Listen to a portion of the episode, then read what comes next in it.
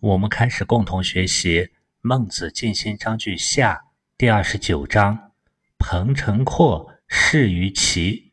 彭城阔是一个人的姓名，姓彭城是一个复姓，名阔。根据记载，彭城阔常欲学于孟子，闻道未达而去。这是说彭城阔从学于孟子，但是道未通达而急于出仕。就中断了学业而去做官了，所以彭城阔是孟子的一个半路学生，但是还未学通达，未学成就走了，跑到齐国去做官。彭城阔离开孟子后，在齐国做了一个小官。孟子听说以后，孟子曰：“死矣，彭城阔。”死亡的“死”这个字呢，是一个会意字，“死”字右边的人加上左边的残骨。就会意为人死亡。根据记载，彭城阔在齐国做官以后，心里想的是如何去飞黄腾达。他就凭着自己的小聪明，一方面大肆搜寻其他官员的隐私，屡屡向齐宣王告其他官员的恶状；另一方面贪功求利，凡有好处都想捷足先登。由于他诽谤的对象很多。因而，在不长时间以后，很多官员都成了他的对立面。齐宣王知道他的种种行径以后，十分恼火，又有众多的大臣力主严惩彭城阔，所以彭城阔就一命呜呼了。而孟子在彭城阔去齐国做官的时候，就说“死矣，彭城阔”。一方面可能有生气彭城阔不争气，半途而废。由于官场是充满风险的，另一方面，孟子可能还对将来彭城阔下场有一种惋惜和悲痛。由于孟子前面说过“死以彭城阔”这句话，那么当后来彭城阔剑杀，彭城阔被杀了以后，蒙人问曰：“夫子何以知其将剑杀？”这种提前预感到某人会死亡的例子，在《史记》中也有记载。当孔子听说魏国内乱的时候，曰：“嗟乎！柴也其来乎？有也其死矣。”孔子预测高柴，也就是子高会逃出来，而仲由子路呢会死在魏国。后来实际的发生也的确和孔子的预感相同。在《论语》中，孔子也评价仲由，也就是子路，说他有也不得其死。提出来，子路会最后不得善终，所以孟子的学生就问孟子：何以事先料到彭城阔会被杀害？对这一类事呢，很多人都会好奇，为什么会提前预知？何以知？而不是去分析判断彭城阔哪些所作所为导致他会被杀。所以孟子也没有从预言这方面去回答，而是从个人道德修养这方面。来阐述这个事情的因果。孟子说：“其为人也，小有才，未闻君子之大道也，则足以杀其躯而已矣。”这里面“其为人也”的“其”指的是彭城阔，“为人也”可以理解为他在做人的方方面面是怎么样呢？是小有才，小有才可以理解为有点小的才智。比如说，小有才气者常爱露头角，又不知道仕途险恶。小有才的“有”字呢，可以理解为拥有、持有。那么，小有才就是在财这一方面只有小的拥有、持有。它也说明财本身呢并不小，因彭城阔不能尽其财而小。财小呢，另一方面又持财傲物，也就是。《周易》系辞中所说：“德薄而位尊，智小而谋大，力小而任重，险不及矣。”在这种情况下，终至不胜其位而致凶，最后就由于不能胜任他的位置而导致凶险。这种德行不匹配自己的位置，最后导致灾祸诞生的例子是很多的。所以，《周易》象传中有“君子以厚德载物”的说法。厚德可以理解为培植、加重德性，然后才可以承载万物。也可以看成只有以厚重稳固的道德作为基座，才能够去承载万物。从厚德载物就可以看出，德和物之间是以德为主，以德作为基础的。孟子在这里也是指出这个道理。所以张居正在对孟子的注解中说：“孟子在前面所说的‘死以彭城阔’，不是一个预言，而是讲一个德不配位，厚德载物这样一个必然的道理。彭城阔在后面即使没有被杀，孟子讲的道理一样是成立的。孟子除了指出彭城阔为人也小有才，更重要是提出他未闻君子之大道也。”闻这个字，我们在前面说过，从字形上来看，它是声音进入耳门，表示一种听到了、听进去了的状态。听进去了什么呢？君子之大道也。对于君子之大道，焦循在《孟子正义》中说：“君子明足以察奸而仁义行之，智足以面事而谦顺处之，是为大道也。”对于君子之大道。在《大学》中有这样一段话：“此谓为人人，未能爱人，能恶人；见贤而不能举，举而不能先，命也；见不善而不能退，退而不能远，过也。好人之所恶，恶人之所好，是谓夫人之性，灾必逮夫身。是故君子有大道，必忠信以得之，交泰以失之。”君子这两个字呢，在《论语》一书中就提到过一百零七次。君子可以说是儒家所提倡的一种核心人格。君子之道和儒家所提倡的仁爱之道、孝悌之道、中庸之道，这些对中华民族的历史文化都产生深远的影响。孔子曾经谦逊地说过：“君子道者三，我无能焉。”君子之道有仁者不忧，智者不惑，勇者不惧。它体现的是一种怀德怀行的君子人格，和一般大众的怀土怀惠的小人人格相对。孟子一书在前面的公孙丑章句中说过：“君子莫大乎与人为善。”在《论语颜渊篇》中提到：“君子成人之美，不成人之恶。”小人反之，这样我们就可以看出，君子与好人都能够做到与人为善。但君子除了与人之善以外，还会成人之美。成人之美更多是指对他人的一种帮助、合作，人与人之间的消解误会、介绍良师益友、促成良缘等等这些方面。通过君子的与人为善、成人之美。这些种种行为，也使君子之道成为一条大道，越来越宽阔。这些德行自然而然的就会给君子带来一种解决问题、看待问题的眼界，以及见微知著、发现问题的能力，就不会因为小有才而恃才傲物，最终导致杀身之祸。通过这一章内容，我们也可以反过来去进一步理解。在前面第二十三章中，为什么在齐国饥荒时，陈真说“国人皆以夫子将复为发堂”，而孟子说呢？如果这样做，是为逢富也。这就是一种没有恃才傲物，却把自己陷入一种危险境地的眼光。历史上，类似于彭城阔这样卖弄自己的小聪明、不知道进退的人很多，比如三国中曹操的手下杨修。还有那个诸葛亮挥泪斩马谡的马谡，这一句中的“君子之大道”的“之”字，我们可以理解为君子如何去做，如何去行大道。关于君子如何去行大道呢？在《中庸》的第十四章中有这样一段记载：“君子素其位而行，不愿乎其外。”说的是君子要安于自己所在的位置，去做该做的事，不要生出很多非分之想。要能做到素富贵，行乎富贵；素贫贱，行乎贫贱。在富贵的地位或者在贫贱的地位，就该做应该做的，就能安于富贵贫贱。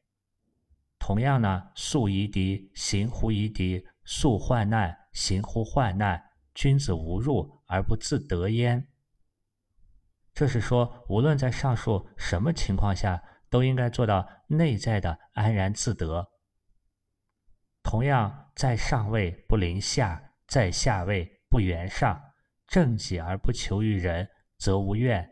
上不怨天，下不尤人。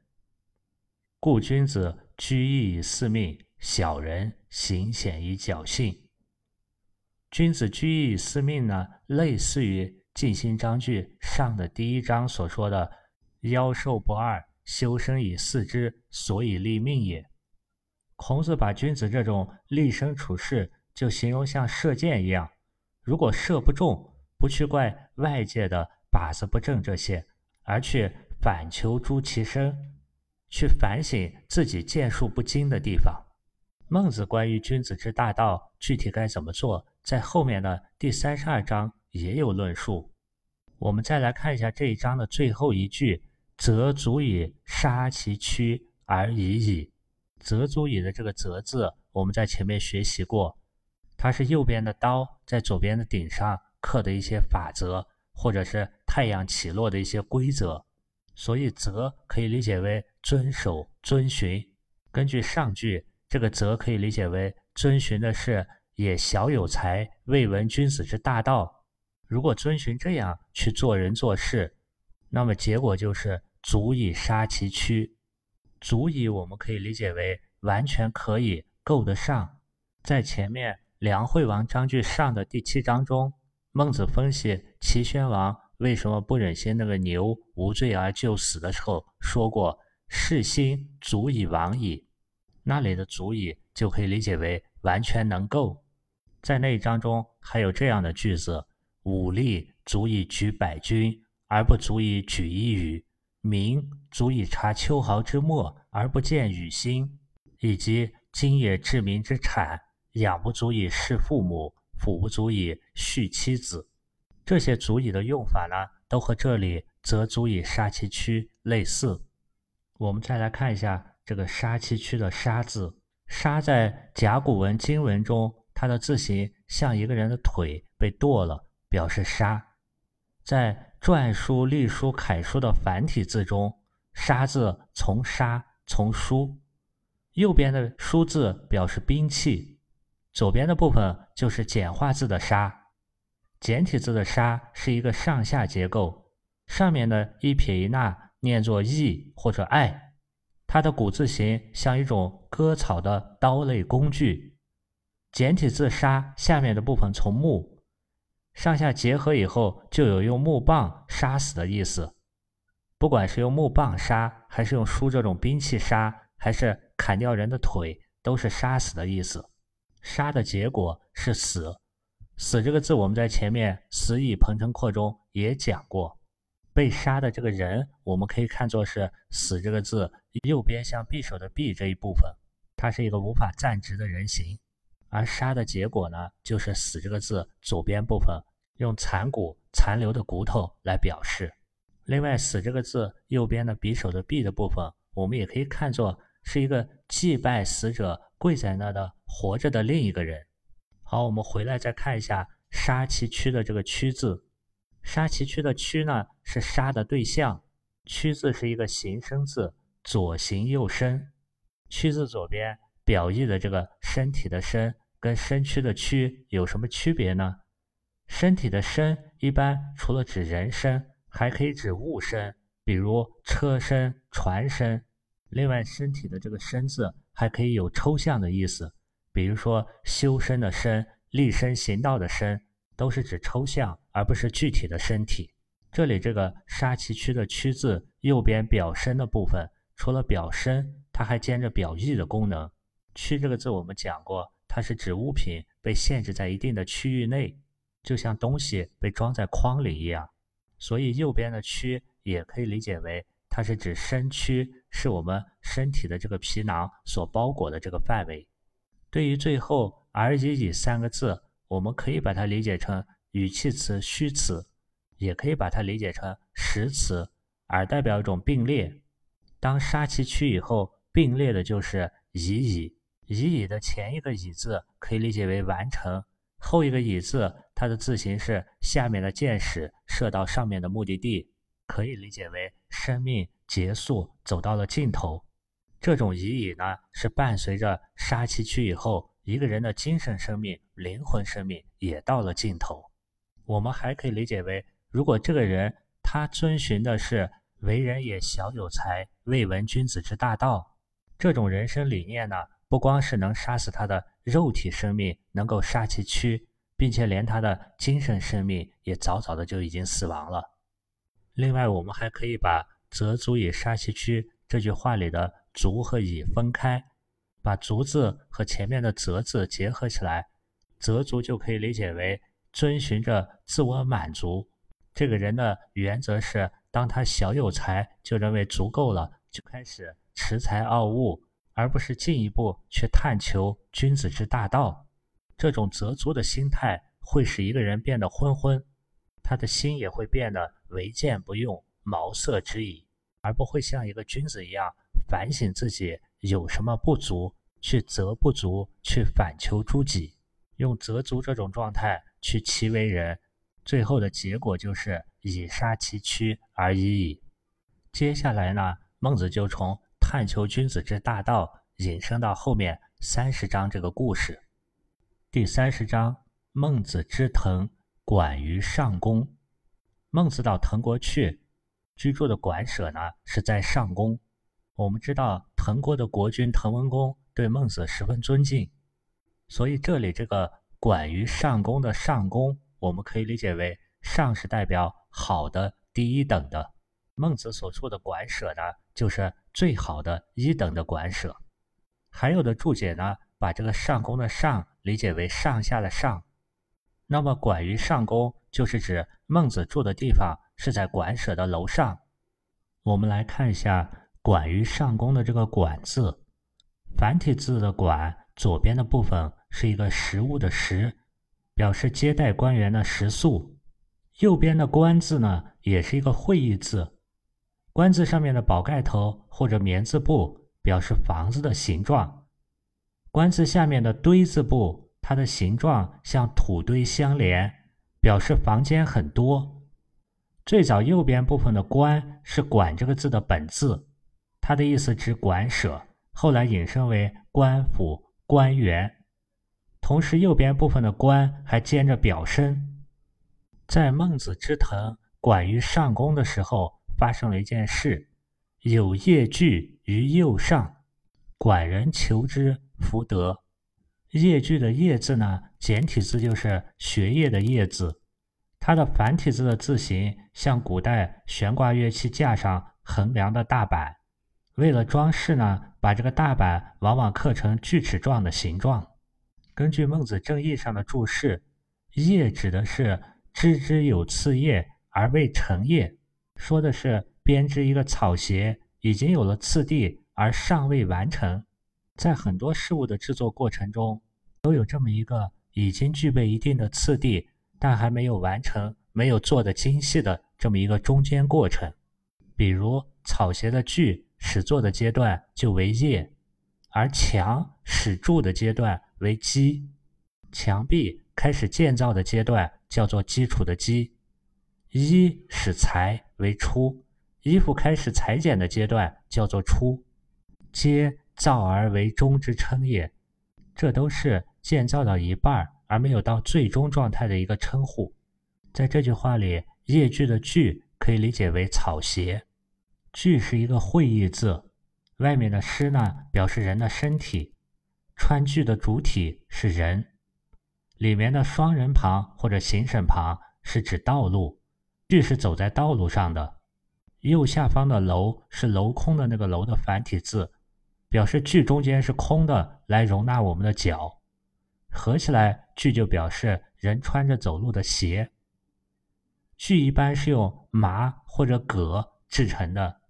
句这个字和履很相近，履就是《周易》里面乾坤主蒙虚宋诗比小旭兮履太否的那个履卦的履字。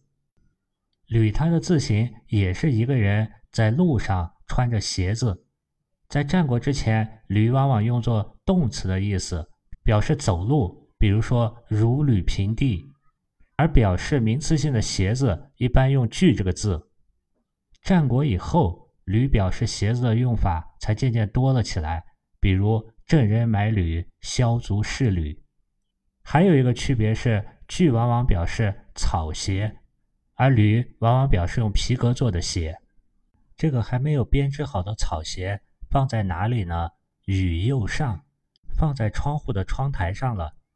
护右的右字指的是窗户，右字左边的部分，我们可以理解为。这种窗户往往是由劈成木片的木条制成的，它是先在墙上开一个门户，开一个洞，然后就像斧字的这个字形一样，把那些木条交叉摆放，做成一个窗户。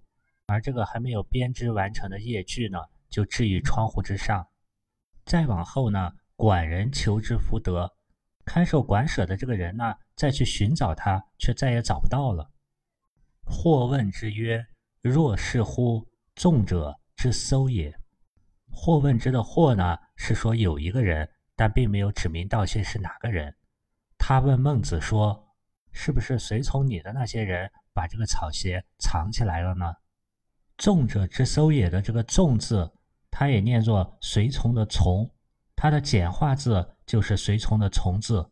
“众”字在甲骨文和金文中。画的是两个人一前一后跟随着走的形状，他的意思就是跟随。后来在隶书楷书中添加了下面的角和左边的路，因为跟着孟子往来于各诸侯国的门人侍从人数非常多。在前面《滕文公章句下》的第四章中，彭庚就说到：“后居数十乘，纵者数百人，以传食于诸侯。”可以看出，有众多的随从住在诸侯国的邑舍中。众者之搜也的“搜”字，我们可以理解为隐瞒、隐藏。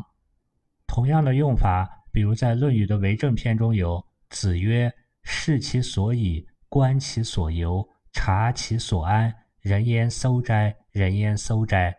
其中“搜”的意思也是隐藏、隐瞒、掩饰的意思。我们还可以把这个“搜”理解成。藏匿，这个人说的是，估计是这样的：侍从孟子的这些人中，有人把这个未织好的草鞋藏匿起来了。这里用的是“搜”这个字，而没有用“偷窃”的“窃”。他有可能是怀疑是偷窃，但是委婉的用表示藏匿的“搜”这个字。本来草鞋就不是很值钱，再加上又是没有织好的。那么有人把它拿走藏匿起来，就有可能是开个玩笑，或者说戏耍这个编草鞋的人。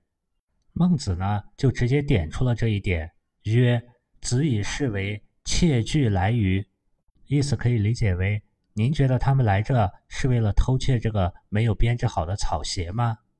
窃据的“窃”字呢，从字形上就可以看出来，它表示虫子把米偷到了自己的洞穴之中。接下来是曰待飞也，待飞也的待，我们可以理解为大概。飞的字形是翅膀分张开，表示违背、背离，也可以引申为错误、不对。比如是非，是就代表正确，而非代表不正确。有的注解把待飞也理解成是看管管理这个馆舍的管人回答的。管人说待飞也。是说自己之前理解跟随孟子那些人为了偷窃一个区区草鞋来这里，自己这样的怀疑是错误的、不正确的。也有的注解理解回答戴飞也的这个人，就是前面提出或问之曰：“若是乎纵者之搜也”的这个人。由于对是不是跟随孟子这些人把这一双未织好的草鞋藏起来，孟子没有直接回答，孟子是换了个角度。从他们求学目的上来说，子以视为窃据来语。如果是一般的馆舍的管理人员，从情理上不会也不敢，因为一双草鞋丢失的事情去问当时在滕国很受尊敬的孟子，并且还敢于质问是不是跟从孟子这些人把这双草鞋藏起来了。而在孟子的对答中，也尊称对方为子，故而可见提问的这个人地位不低。再加上之前又记载的是或问之曰，不记载人名，所以有的注释就推测，这个提问的人可能是滕文公的弟弟滕庚。在前面《晋兴章句上》的第四十三章中，公诸子说过：“滕庚之在蒙也，若在所里而不答，何也？”当时孟子曰：“挟贵而问，挟贤而问，挟长而问，挟有勋劳而问，挟故而问，皆所不答也。滕庚有二焉。”所以，滕庚这个人可能倚仗着自己身份尊贵。以及自己的家里人与孟子有故交，表面好像对孟子很有礼节，但却提出一些无理的问题。在滕国的管于上宫这样的地方，来学习者是为了闻君子之大道，而如果是就谁藏了一双草鞋这种问题来问孟子，显然也是不恰当、不合适，甚至可以说是无理的。如果仅仅是问丢草鞋这个问题，也不会在四书中记录两千多年了。于是孟子对这个不太恰当的问题没有直接回答，而是转到了反问大家的学习目的这个方面，然后进一步又指出，如果学的人有向道之心，那么教的人呢，他是敞开门槛，有教无类。因而最后一句是：“夫愚之涉科也，往者不追，来者不拒，苟是心志。”斯受之而已矣。对于这句话呢，有的注解理解是管人或者他人听到孟子说“子以为是，窃惧来语”而有所感慨所说的，意思是大概不是这样的。夫子您开设科目，招收学生，对于往者不追，对于来者不拒，只要是怀着一颗求学求道之心来的，您就接受他。在认为这句话是他人对孟子所说的注解中，他们解释“夫愚之社科也”的这个“愚”字是错字，“愚”字是孟子这个“子”字错抄而来的。那么这句话就是“夫子之社科也”，夫子就是对孟子的尊称。我们知道“愚”是在文章中对自己的称呼，在这里如果不是“子”而是“愚”字，这句话就可以理解成是孟子。对于自己社科教学态度的一种说明，“愚”字在这里就可以理解成孟子的自称“我”。那么“夫子之社科也”，就是孟子说自己开设科目、授徒施教，他的态度是“往者不追，来者不拒”。“往”这个字是从说话所在的地方往远方，“来”这个字是从远方到说话所在的地方。“往者不追”呢？代表了一种包容的态度，无论你是或去或往，我都是斯受之而已矣。这和前面第二十六章孟子所说“陶墨必归于阳，陶阳必归于汝，归斯受之而已矣”，它的内涵是一致的。它也体现出儒家对于意见相左者的一种包容、有量、博大的胸怀。孔子在《论语》的为政篇中也说过。攻其异端，斯害也已。它体现的都是一种学术上的包容态度，而来者不拒呢，就更可贵了。他认为，无论是富贵贫贱，他们的人格都是平等的，同样都应该享有受教育的权利。孔子也支持类似的思想，比如孔子在《论语》所说“有教无类”，在《论语述而篇》中所说“自行素修以上”。吾未尝无悔焉。这种来者不拒的教育思想，在孔孟那个年代是非常难能可贵的。另一方面，如果一个老师、一个教育者保持往者不追、来者不拒的心态，他在自己的内在心理上也就做到了中正平和。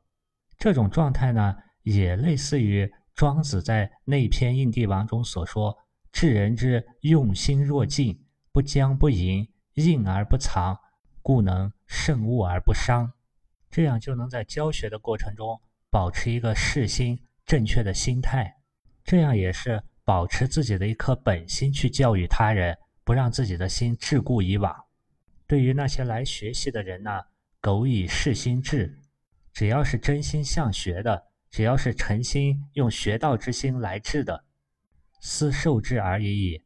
我则斯受之，我都来者不拒。我都接受收留，在这种没有门户之见的情况下，来学习的人呢就会很多很杂。对这些来的良莠不齐的人们，也不能保证有没有取之切之的情况。同样的情况，孔子门下也存在。子贡就说：“夫子之门，何其杂也！君子正身以祀，欲来者不拒，去者不止。”我们可以发现，无论是孔子的有教无类，还是孟子这里所说的。夫余之社科也，他都离不开自身的一个修身以四之。因为一旦老师如果把尽心之性、知天、视天、立命这些都做好了，就好比老师站在正路的路口等着学生，不怕那些学生走错路。当学生在那些岔路上吃了亏，却归没归阳，然后再逃没逃阳，这时候老师要做的。不是像去追那些逃跑的小猪一样，追着学生在岔路上乱跑，而是要在自身在根本上做到尽心之性，修身以四之。这样表现出来，就像孟子所说的“往者不追”，也不会把学生束缚得很紧，就像绑小猪一样，有虫而招之。另一方面，当学生从岔路转到了正路上以后，老师的态度呢是来者不拒。就如同前面二十六章所说的“归思受之而已”，引领那些在外面经历过各种磨难的学生再回来学道、学佛、学儒。当我们仔细品味“往者不追，来者不拒，苟以事心志，思受之而已矣”这句话的时候，他除了有前面讲过道家的那种不僵不迎的洒脱之外，他还有一种佛家的。不住相生心的滋味，南怀瑾南老就说这几句话大有佛说《金刚经》的味道。我们不要忘记了，我们所学的这一篇就是静心篇。《金刚经》上说：“过去心不可得，未来心不可得，现在心不可得。”而孟子这里“往者不追”，过去的已经过去了；“来者不拒”，未来的还没有来。现在的心呢？就是持有那一颗正心、是心、思受之而已矣。如果我们不能把握当下这一念的心，那就是小有才，未闻君子之大道。君子之大道呢，就是随时注意自己当下这一念。但这世界上的许多人都是因为小有才而蒙蔽了自己，看着是小有才，其实是大糊涂。都以为别人看不见自己所隐藏的这一面，这就会产生很多现象，比如这里所说的偷鞋子，禅宗所说的偷巧心，以及顺手牵羊、掩耳盗铃等等这些。这样整体的来看，第二十九章、第三十章它是非常连贯的。第三十章等于说又针对二十九章的小有才，未闻君子之大道，列举了一个丢鞋子的例子。进而又阐述出“往者不追，来者不拒，苟以事心志，思受之而已矣”这么一个心念的心法。好了，今天的内容就是这样。